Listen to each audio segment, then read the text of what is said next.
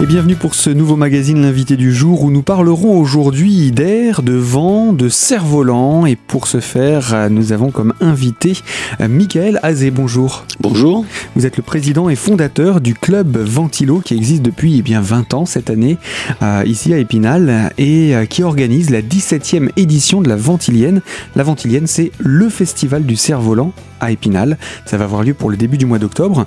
Euh, avant d'entrer dans le détail de ce programme, je vais vous proposer qu'on fasse un petit bond dans le temps et puis qu'on vous présente vous également, parce que j'imagine que pour devenir, pour initier un club de, de cerf-volant euh, dont vous êtes le fondateur, hein, je le rappelle, euh, il faut avoir une petite passion pour, euh, pour cela.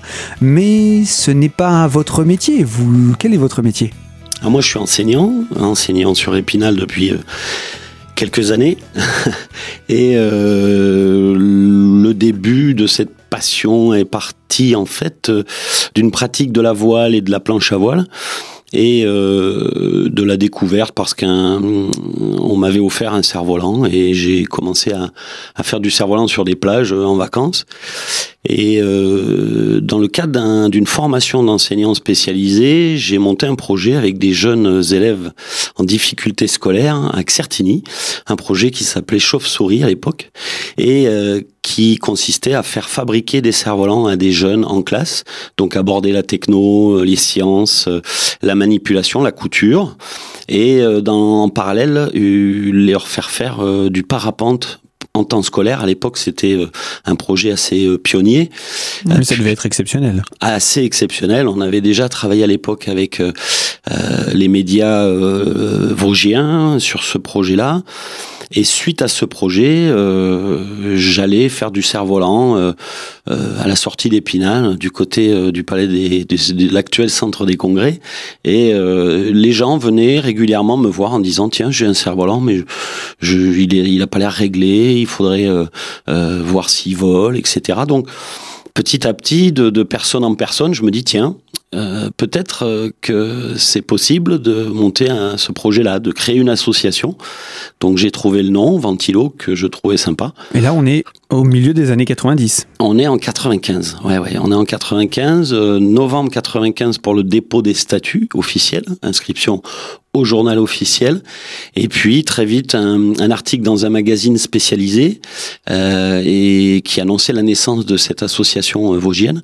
Et rapidement, les Vosgiens se sont manifestés. Je, voilà, les premières réunions ont eu lieu. Et, et au moment de créer l'association, vous aviez déjà quelques personnes autour de vous? Euh, des, des, des, copains, des, mais plus des copains, euh, je dirais, euh, de d'autres activités sportives que je pratiquais à l'époque, euh, que j'ai appelé en gros en disant voilà j'ai ce projet là, des copains avec qui je faisais de la planche ou de la voile. Et je leur dis, euh, tu veux bien être trésorier ou tu veux bien être secrétaire, juste pour pouvoir monter un bureau d'association. Et ils m'ont suivi pendant pas mal d'années quand même, jusqu'à ce que euh, bah, les, les, les, rôles changent et que les, les, les différents membres de l'association euh, euh viennent à, à, changer aussi. Et puis ça tourne, hein, j'imagine aussi, dans une association avec les, le sang nouveau qui arrive. Alors, 20 ans de ce club qui va choisir comme nom Club Ventilo, c'est vous qui l'avez choisi? Oui, euh, me demandez pas comment, je ne m'en souviens plus. Euh, je ne sais pas. Voilà, ça, ventile, ça, ça ventile, haut. haut c'est voilà. le, le, le, mot haut hein, de la hauteur, on est bien d'accord. HAUT. Euh, et puis, ce club est devenu École française de cerf-volant. Tout à fait, parce que dans les années 2000, j'ai été contacté par la Fédération française de vol libre, qui est la fédération sportive qui euh, gère historiquement le deltaplane, le parapente, le cerf-volant, le kitesurf, le speed riding, le boomerang, voilà, de nombreuses disciplines. Speed riding? Speed riding, c'est un gros cerf-volant qui est entre, un, entre le parapente et le cerf-volant, on va dire, plutôt presque plus proche du parapente, qui est un petit parapente, euh, des skis au pied, on dévale un peu les pentes en faisant des, des, sauts euh, plus ou moins euh, grands et hauts. Donc c'est du ski, euh, on va dire, aérien. Voilà le speed riding. Et le boomerang, c'est le boomerang au sens où on l'entend? Oui, absolument. absolument. Oui, oui. Bon, plutôt dans un modèle, euh, alors plus de compétition que le modèle, euh, je dirais australien, de chasse. voilà. Mais c'est c'est devenu un sport. Donc tous ces sports-là ont été, sont aujourd'hui pilotés pour la formation des cadres, pour la constitution des écoles, pour le développement de ces sports. Ils sont gérés par la Fédération française de vol libre, donc qui me contacte dans les années 2000 pour me demander d'être président de la commission cerf-volant au niveau national. Euh, ce à quoi euh, je réponds favorablement. Donc j'ai travaillé trois ans pour la Fédé. Et du coup, j'ai passé un monitorat de cerf-volant parce qu'aujourd'hui le cerf-volant est un sport. Il y a des compétitions nationales, internationales, des championnats du monde, qu'ils soient en freestyle ou qu'ils soient en, en par équipe, par exemple. Et donc j'ai monté, j'ai structuré une école française comme une école française de voile, de ski euh, euh, ou autre, euh, pour que l'activité puisse se développer et qu'on puisse organiser des stages et encadrer des jeunes en ayant des diplômes validés par Jeunesse et Sport, par exemple un sport peut-être encore trop méconnu, on le considère trop comme un loisir? Euh, C'est un petit peu comme le vélo. Souvent, je prends cet exemple-là parce que tout le monde fait du vélo et tout le monde n'a pas une licence euh, de cyclotourisme.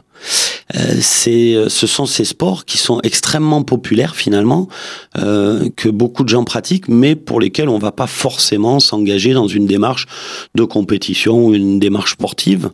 Donc, on a souvent un cerf-volant dans son coffre quand on va en vacances. C'est pas pour ça forcément qu'on prend une licence et qu'on fait de la compète.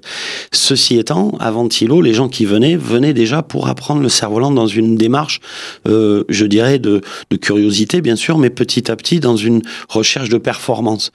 Et pour info, on a, on a appris à faire du cerf-volant à certains cervolistes, ici dans les Vosges, qui sont ensuite devenus champions de France par équipe, euh, champions d'Europe et vice-champions du monde. Donc, euh, dans une région où le vent n'est pas forcément un atout majeur, euh, justement... Oui, on penserait plutôt au delta du Rhône. C'est ça.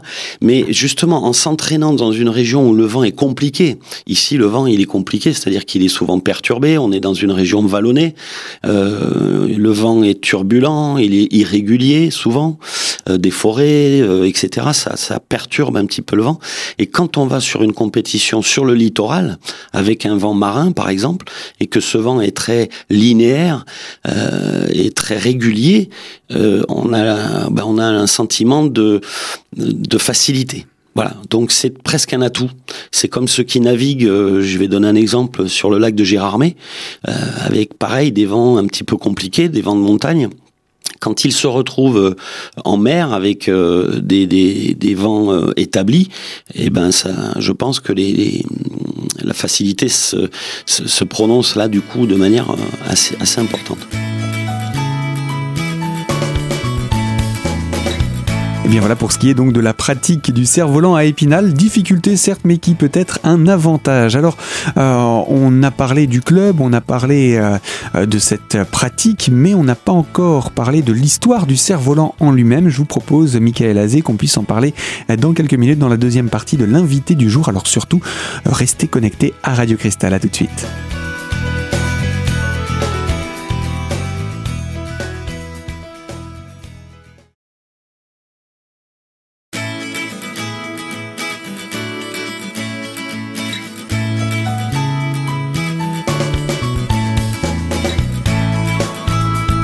L'invité du jour, deuxième partie en compagnie de Michael Azé, président fondateur du club Ventilo, l'école française de cerf-volant d'Épinal.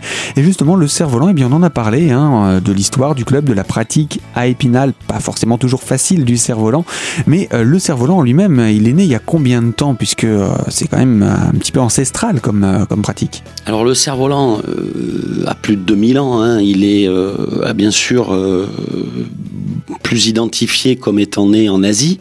Euh, je précise Asie, enfin je peux, préciser, il y a la capitale mondiale du cerf-volant, c'est à Weifang, hein, euh, euh, dans la province du Shandong en Chine mais euh, il a été utilisé très vite comme représentation, je dirais spirituelle ou, qui représentait des monstres ou des dieux. Donc il a été utilisé aussi pour faire peur à des ennemis dans certains combats, en représentant justement d'étranges objets volants effrayants pour des, des, populations qui étaient très croyantes dans les dans sortes de mythologie ancestrale. Et donc on le retrouve un peu partout dans le monde, hein, euh, dans tous les pays du monde, il y a des formes de cerf-volant spécifiques, il y a des noms aussi différents qui n'ont pas la même signification. Par exemple, euh, Drachen en Allemagne, c'est le dragon. Euh, Cometas en Espagne, c'est la comète.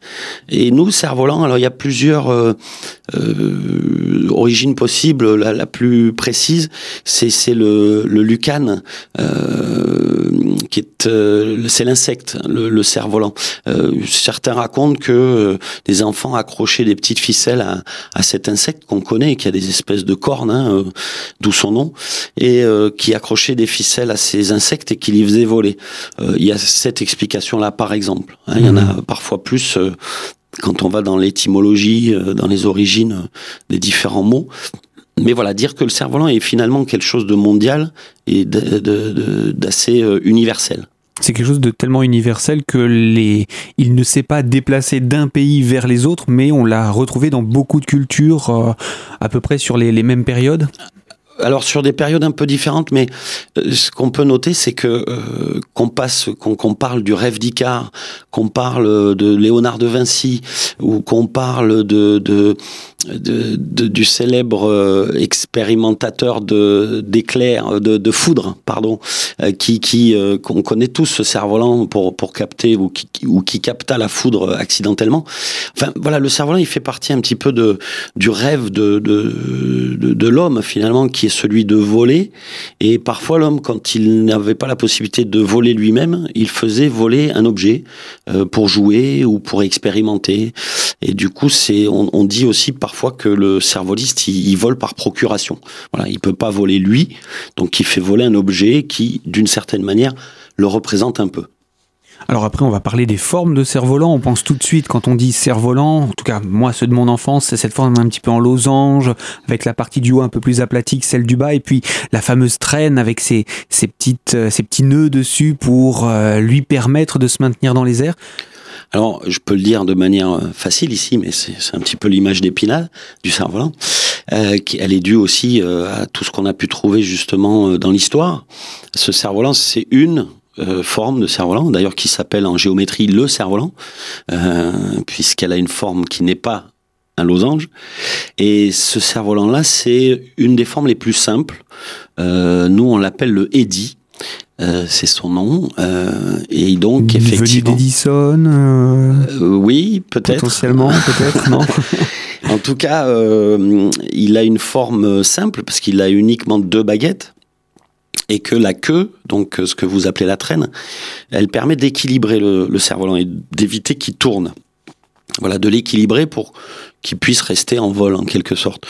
Euh, c'est par exemple les cerfs-volants qu'on va faire fabriquer euh, aux enfants lors de l'atelier de cerfs-volants qui aura lieu donc euh, sur le festival sur la Ventilienne. sur la Ventilienne. Voilà. Bien sûr.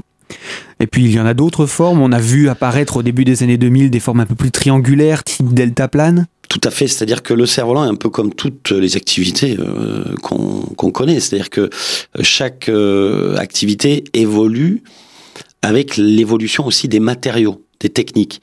Donc, euh, je dirais que le papier de soie euh, ou le, le, papier plastique fin euh, a laissé place au spi, c'est-à-dire le spinnaker, c'est du tissu qui est issu des de la technique de la voile. Vous savez, les, les grosses voiles euh, en forme de ballon qu'on trouve sur les bateaux. Sur les monocoques ou, Tout à fait. catamarans. Tout à fait. Donc le spi, le spinnaker, c'est une toile qui est à la fois euh, très légère, très solide et imperméable à l'air. Et donc euh, aujourd'hui on a ces matériaux et on a le carbone qui permet aux, aux armatures de cerf-volant d'être très très performantes. Du coup, le cerf-volant s'est développé. Alors on a, on a découvert le delta effectivement, on va dire dans les années 90-2000, le cerf-volant Delta en forme de triangle s'est développé avec non plus une seule ligne parce qu'on a parlé de l'histoire du cerf-volant, mais souvent c'était des monophiles, une ligne. Mhm. Euh, là, on a commencé à pouvoir le piloter, le cerf-volant, c'est-à-dire avoir deux lignes. Une on faisait pas que le tirer à la main Exactement. On, le pilotait, donc en tirant à droite, le cerf-volant allait à droite, en tirant à gauche, avec deux lignes, on a commencé à le piloter. Du coup... Faire des figures. Absolument. Du coup, là, ben, là, ça a été une explosion en termes de développement et de possibilités. De, donc, du, du, c'est là que le, cerf-volant par équipe s'est développé. Mais il a, il a également perdu sa queue à ce moment-là. C'était, nécessaire vu la forme ou ça aurait pu rester? La queue, elle, a, elle existe encore en pilotable, mais elle est très artistique. Voilà, c'est ce qui est assez riche dans le monde du cerf-volant, c'est que on parlait de cerf-volant traditionnel, c'est souvent des œuvres d'art volantes, euh, des, des, des, choses très complexes, des, des, des, des visages, euh, des, des voilà.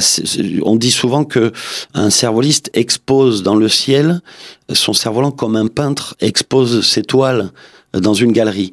Donc c'est pour montrer que le cerf-volant il a un côté très artistique mais il a aussi un côté euh, de maîtrise de l'engin. Et là, du coup, il n'y a plus d'artistique, donc il n'y a plus besoin de la queue qui est là pour faire joli ou pour équilibrer. Et du fait qu'on ait deux lignes et qu'on le pilote, là, il n'y a plus besoin de l'équilibrer, je dirais. Du coup, il y a disparition de la queue, effectivement. Par contre, on a des cerfs-volants euh, haut de gamme qui sont euh, ultra précis et qui permettent de réaliser des figures extrêmement précises et en équipe, ce qui demande euh, beaucoup d'entraînement parce qu'il faut, euh, par exemple, faire un carré. tous les pilotes, s'ils sont trois ou quatre, font le carré en même temps, se croisent en même temps, etc. Et ça, toutes ces démonstrations, on les fait découvrir, bien sûr, sur le festival ici à Épinal. Et voilà pour la présentation des différents cerfs-volants hein, que l'on connaît, que l'on a connus et peut-être qu'on connaît moins également. Eh bien, ces cerfs-volants, il sera possible de les observer dans le cadre d'une grande opération, le Festival de cerfs-volants d'Épinal, à savoir la 17e édition de la Ventilienne. Alors, on va parler de cette, euh, cette histoire également de ce festival d'ici quelques minutes avec vous, Michael Azé. Je rappelle, vous êtes président et fondateur du club Ventilo, l'école française de cerfs-volants à Épinal. A tout de suite pour la troisième partie.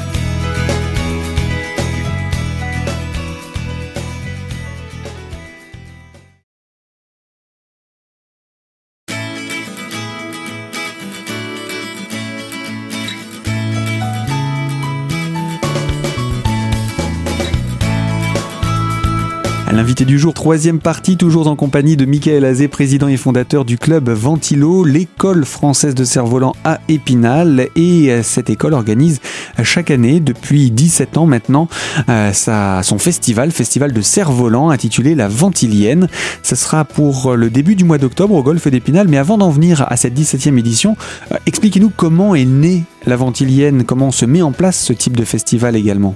Je crois que c'est né euh, d'une manifestation mondiale qui s'appelle One Sky, One World, donc un ciel, un monde, qui euh, fêtait un petit peu la, une fête mondiale de la paix dans le monde et à travers le cerf-volant qui avait lieu un petit peu déjà partout dans le monde.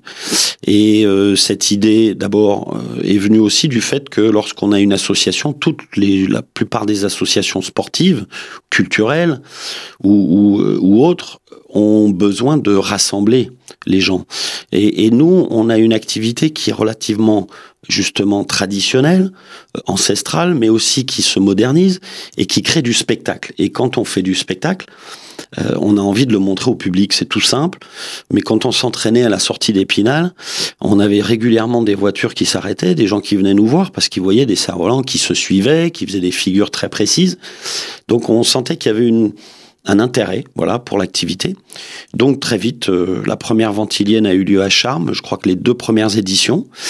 Et puis on a rapidement été accueillis euh, sur Épinal avec euh, la mise à disposition d'un site assez exceptionnel qui est le, le Practice du Golf à Épinal, qui n'est pas forcément un site euh, intéressant sur le plan aérologique parce que justement entouré d'arbres ou de gros bâtiments, mais qui présente un confort d'accueil de l'activité et du public. Donc ce rendez-vous est organisé pour sa 17e édition au début de ce mois d'octobre. Alors deux journées pour le grand public, mais également une première journée pour les scolaires, pour un projet plus pédagogique Voilà, là c'est les deux casquettes hein, que, que, que, que, je peux avoir, c'est-à-dire à la fois président de l'association Ventilo, à la fois euh, directeur technique d'école, puisque c'est comme ça qu'on appelle, euh, pour le développement de l'école sportive. Et puis mon statut d'enseignant et de formateur, qui fait que euh, chaque année ou tous les deux ans, euh, j'ai la chance d'animer euh, des stages de formation continue pour les enseignants autour de ce thème, l'air, le vent, alors avec tout ce qu'il apporte sur le plan pédagogique, euh, c'est-à-dire le côté technologique de la fabrication d'un objet volant, la réflexion sur les propriétés de l'air. Euh, l'air est-il pesant? Euh, euh, L'air prend, voilà, peut-il se transvaser? Enfin, des questions comme ça qu'on retrouve pour pour inviter les élèves à chercher, à comprendre les différents éléments. Et puis, du coup, on aborde l'art visuel, le PS, puisqu'on fait un peu de sport quand même, on en a parlé. Et euh, ça permet aux enseignants de monter un un petit projet dans leur classe et de faire travailler les élèves autour des différentes activités qui concernent le cerf-volant. Et ces enseignants, ensuite, je les invite à, nous retrouver, à, venir avec leur classe euh, sur le site du festival euh, pour que les élèves puissent fabriquer un cerf-volant qu'ils auront déjà au préalable peint ou décoré dans leur classe. Donc ils auront fait déjà la partie art, art plastique, art visuel. Et au golf, ils viendront avec l'équipe des bénévoles présents construire et faire voler leur, leur cerf-volant. Avec la MJC Belle Étoile d'Épinal qui nous soutient et qui vient faire des expériences avec les enfants autour de, de l'air. Voilà, beaucoup d'activités finalement en lien pour cette journée qui, elle, n'est pas publique puisque les, les classes sont, sont déjà euh, euh inscrites, et le, les créneaux sont complets. Mais euh, voilà pour le vendredi. Et puis ensuite, le week-end, tout public, rendez-vous tous au golfe d'Épinal. Qu'est-ce qu'il est proposé durant ces deux journées? Alors beaucoup de choses. Euh, on invite euh, les gens à venir nous voir parce que d'abord c'est un événement familial, gratuit, euh, qu'il permet à tous et à toutes de trouver un peu son plaisir et à tous les âges parce qu'à partir de, de l'âge où on peut tenir un objet dans la main, on peut avoir un petit cerf-volant. Et on a des personnes beaucoup plus âgées qui pour le côté artistique, par exemple. Et puis, euh, il y a le côté très fun du, freestyle, euh, il y a le côté très... Euh, très rigoureux du cerf-volant de précision. Donc on a dans le milieu du cerf-volant tous les publics, c'est-à-dire du petit enfant à la personne âgée qui trouve dans le cerf-volant ben, son créneau parce que l'activité en elle-même est très très très multiple, très variée. Et eh bien voilà, ce sera donc à venir découvrir durant, durant ces deux journées de l'initiation. Voilà, alors le pro de l'écolage Oui, absolument. Hein, une petite école de cerf-volant installée pour que les gens puissent découvrir, s'essayer. Euh, des, un atelier de fabrication, bien sûr, où pour une petite somme, les, les enfants pourront euh, acquérir et fabriquer euh, leur petit Eddy. Euh, voilà, des lieux conviviaux pour se retrouver, les démonstrations des pilotes venus un petit peu de partout en Europe, qui certains sont des champions du monde, hein, donc il y aura du spectacle de haut niveau, des monophiles, des jardins du vent, euh, et puis euh, du spectacle. Voilà, familial, convivial. On venait un petit peu éveiller l'enfant qui est en vous et euh, découvrir cette activité qui, nous l'espérons, vous plaira et vous donnera envie de poursuivre plus tard autour du cerf-volant. L'entrée globale, en règle générale, est, gratuite ah, Elle est complètement gratuite. Après, bien sûr, si vous venez vous restaurer euh, euh, ou si on, on, fait payer prix coûtant les petits kits hein, qui, qui sont pas très chers, puisque ça tourne autour de 3 euros, on espère bien sûr que la météo sera avec nous parce que quand on, on organise des événements euh, extérieurs et qu'on joue avec les éléments, eh ben des fois on gagne, des fois on perd. Il y a deux ans, en 2013, on, on a beaucoup, on a pris beaucoup d'eau euh, sur sur la figure et pas trop de vent. Ça a été compliqué, mais c'est comme ça. Donc on attend le soleil, le vent et le public. Eh bien voilà, rendez-vous donc euh, le 3 et le 4 pour ces journées grand public au golf d'Épinal. Pour toutes les personnes qui veulent en savoir davantage sur euh, le club, euh, le club Ventilo, donc l'école française de cerf-volant à Épinal et cette 17e édition des Ventiliennes, où est-ce qu'on peut se renseigner? Alors je vais vous dire, le plus simple c'est de venir le 3 et 4 octobre au golf. c'est d'abord de rencontrer les gens. Après il y a un site, c'est facile, sur les moteurs de recherche, vous tapez Ventilo et vous aurez une multitude de contacts, euh, que ce soit des comptes de réseaux sociaux ou des sites internet.